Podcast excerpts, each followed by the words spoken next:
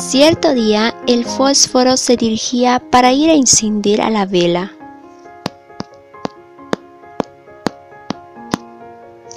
Hola, señorita Vela.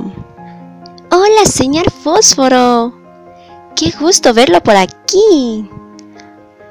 Mmm, igualmente. Bueno, hoy vengo a encenderte.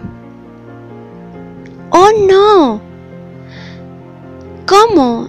Si tú no te das cuenta que si me enciendes, mis días están menos contados. No me hagas esta maldad. Por favor, fósforo. Por favor. ¿Mm? Entonces, ¿tú quieres permanecer toda la vida? Dura, fría y sin haber brillado nunca. ¿Eso es lo que quieres? Pero... Ni un pero. Pero tú tienes que quemarme. Eso duele y además consume todas mis fuerzas. Mm.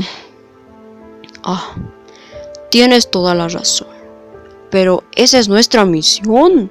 Tú y yo fuimos hechos para hacer luz y lo que yo como fósforo puedo hacer es muy poco. Mi llama es pequeña y mi tiempo es corto, pero si te paso mi llama, habré cumplido con el propósito de mi vida.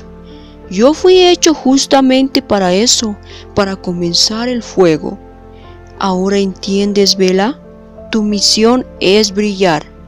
Tu dolor y energía se transformará en luz y calor por un buen tiempo.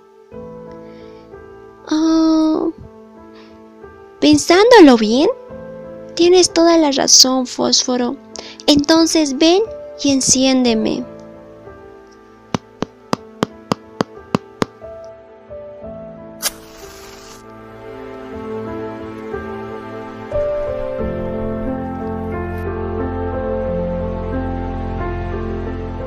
Así como la vela, a veces es necesario pasar por estas experiencias duras.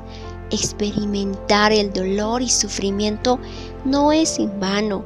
Tu recompensa es brillar como una luz. Recuerda que mar calmado no hace buenos marineros. Los mejores son revelados en aguas agitadas.